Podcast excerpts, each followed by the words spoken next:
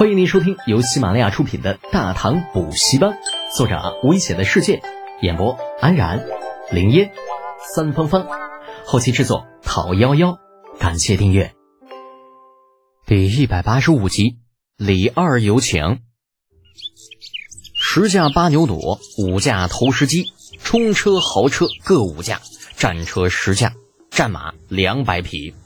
这些都是李浩从老头子那里讹来的所谓的封口费啊，理由很简单，灵符是精锐，精锐就代表了无所不能，那所以只要是唐军有的装备，那就必须得来上几套啊，就算打仗的时候咱不用，训练的时候也总是要用的啊。另外啊，除了这些，李浩还讹来了十万担水泥的钱啊，另外还有沙子。石子儿、砖头等等物，理由还是那个，那我们灵符是精锐，精锐就要有精锐的气派。那营房肯定是不能再用木头的了，这否则下大雪塌了，那可咋整呢？营地的路面也不能再用土路了，这家伙一跑起来尘土飞扬的，像什么样子嘛？对不对？总之，有了大笔第一垫底，李浩说话腰杆子硬了不少。啊，要东西也是要的理直气壮。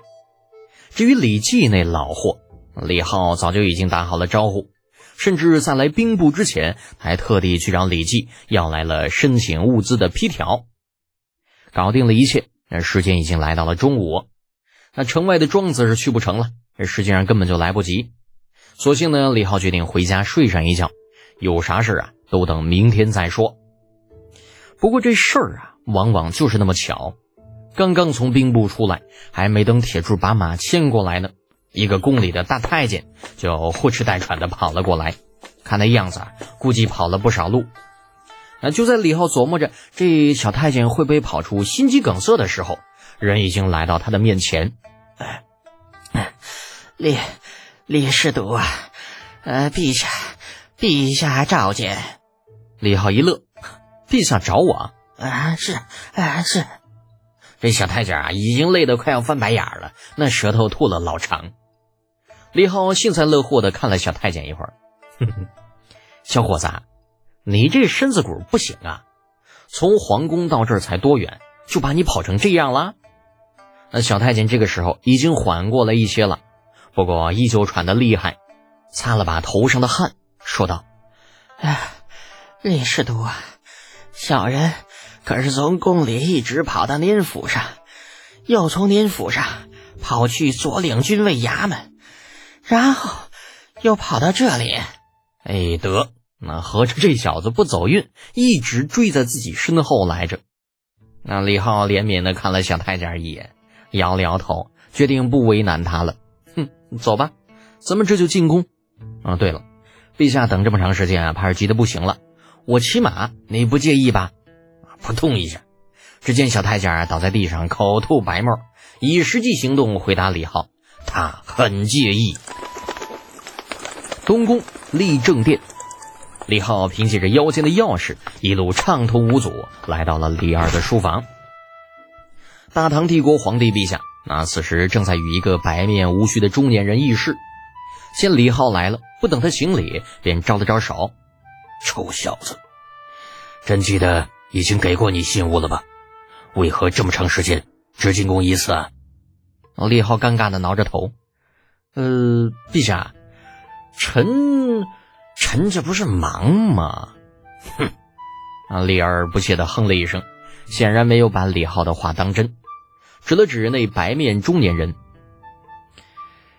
这是工部武尚书，他找你有事。工部武尚书。姓武的，武士约吗？武则天他爹。李浩打量了老五一眼，这家伙果然一身的暴发户气息。啊，传说啊，当年李渊起兵的时候，全都是靠着武士约在背后出钱，才能打下一片立足之地。也正是因为这样，这一介山谷之身的老五才能够混到国公的位置上，顺带的还赚了个工部尚书。啊，具体历史是什么样，咱不知道。反正啊，咱李浩穿越的这个平行世界，他就是这样子。李浩在打量着武士约啊，老武同志呢也在打量着李浩。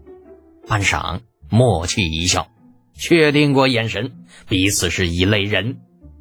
却见武士曰微微一笑：“哈哈，世子年少有为，老夫佩服。不知世子今年贵庚啊？可曾定过亲事？”啊，李浩一脸无语，这啥意思啊？我定没定过亲，你不知道啊？那程咬金跟李道宗那俩老鸡巴灯，就差没满街贴告示了。不过老五也有老五的想法，说归说，闹归闹，鹬蚌相争，渔翁得利的事儿，又不是只发生过一次。只要这小子一天没成亲，哎，那大家就都有机会，不是？李浩这边愣神的功夫，李二尴尬的咳嗽几声，随后对老五说道：“ 吴尚书，说正事啊，说正事。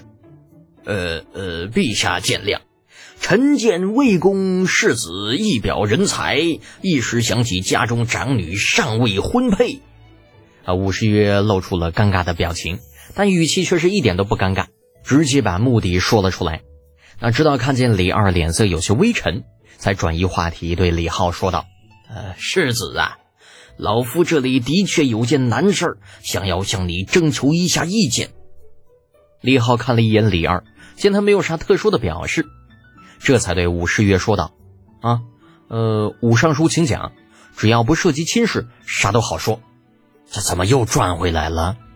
李尔狠狠地瞪了李浩一眼：“你小子没完了是吧？好好听武尚书把话说完。”啊！李浩一缩脖子，凭良心说，老五的闺女对他还是挺有吸引力的，就算与李雪燕相比，也不差多少啊。那毕竟人家那也属于潜力股，半点都不比雪燕小姐姐差。就算不能娶来当正妻，家伙当个平妻也不赖哈。到时候家里边一个王妃，一个女皇，那小说都不敢这么写，好不好？那李浩正胡思乱想，都笑出来了。快，吴世月开口了：“嗯，世子啊，你可还记得呃龙首原上那道墙？”李浩点点头，记得呀。那城墙怎么了？还要再接着修吗？啊，那倒没有。吴世月连忙摇头，顿了顿，有些不好意思道：“嗯，老夫其实是想问呐，你那个城墙到底怎样才能拆掉？拆？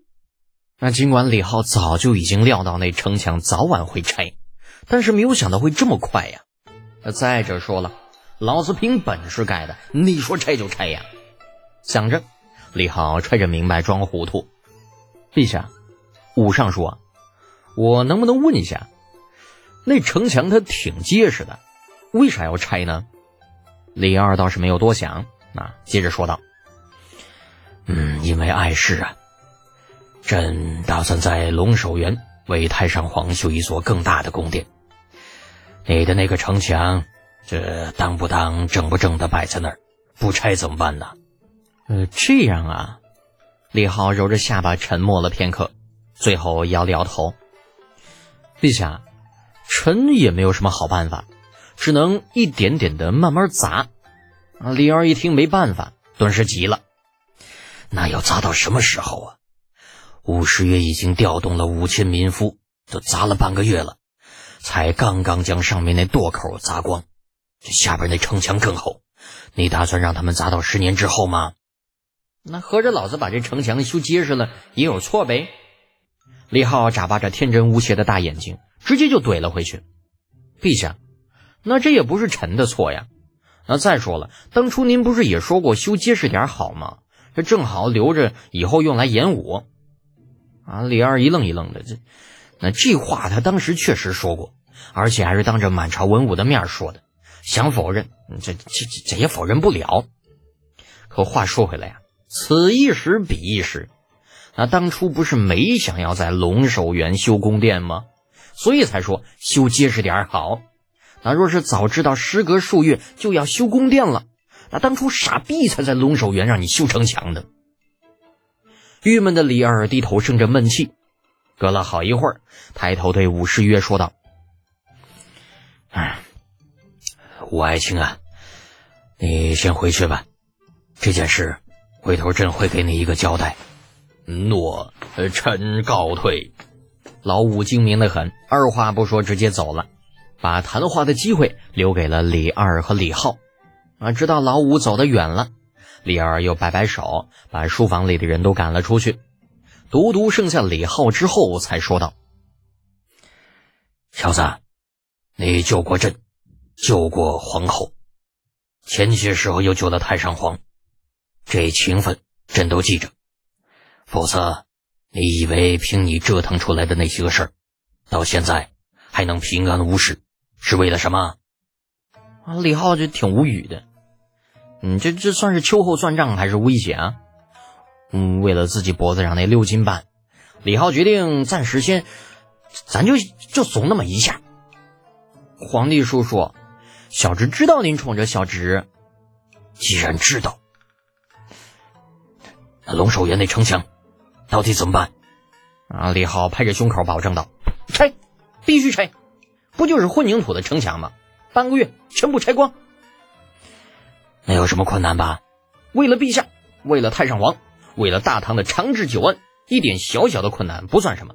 小侄作为朝堂上的一员，勋贵的一份子，有困难要上，没有困难制造困难也要上。正所谓，居庙堂之高，则忧其民；处江湖之远，则忧其君。小侄不才，愿为皇帝叔叔赴汤蹈火，肝脑涂地。哎呀，行了行了。啊！李二听到一半，就挥手打断了李浩：“朕只是让你拆个城墙，还用不着你肝脑涂地。”李浩的马屁送上，哼哼，那是皇帝叔叔心疼小侄。李二无奈的摇了摇头，咂巴着嘴：“那既然你答应了。”那就快点去办事，抓紧时间，知道了吗？诺，小侄知道。又等了片刻，李二觉得有些不大对头，抬起头发现李浩依旧站在原地。嗯，你怎么还没走啊？呃，皇帝叔叔，小侄也想走，可是，可是什么？李浩有些无语，张了张嘴，挣扎了半天。陛下，嗯，钱，钱呐，那这么大一大工程，嗯，您总得给点钱吧？说实话，李二之前还真没想过钱的问题，这会儿被李浩一提醒，顿时明白过来了。修城墙要钱，拆城墙又要钱，完了自己还没有说理的地方，那这感觉怎么那么奇怪呢？本集播讲完毕。安然，感谢您的支持。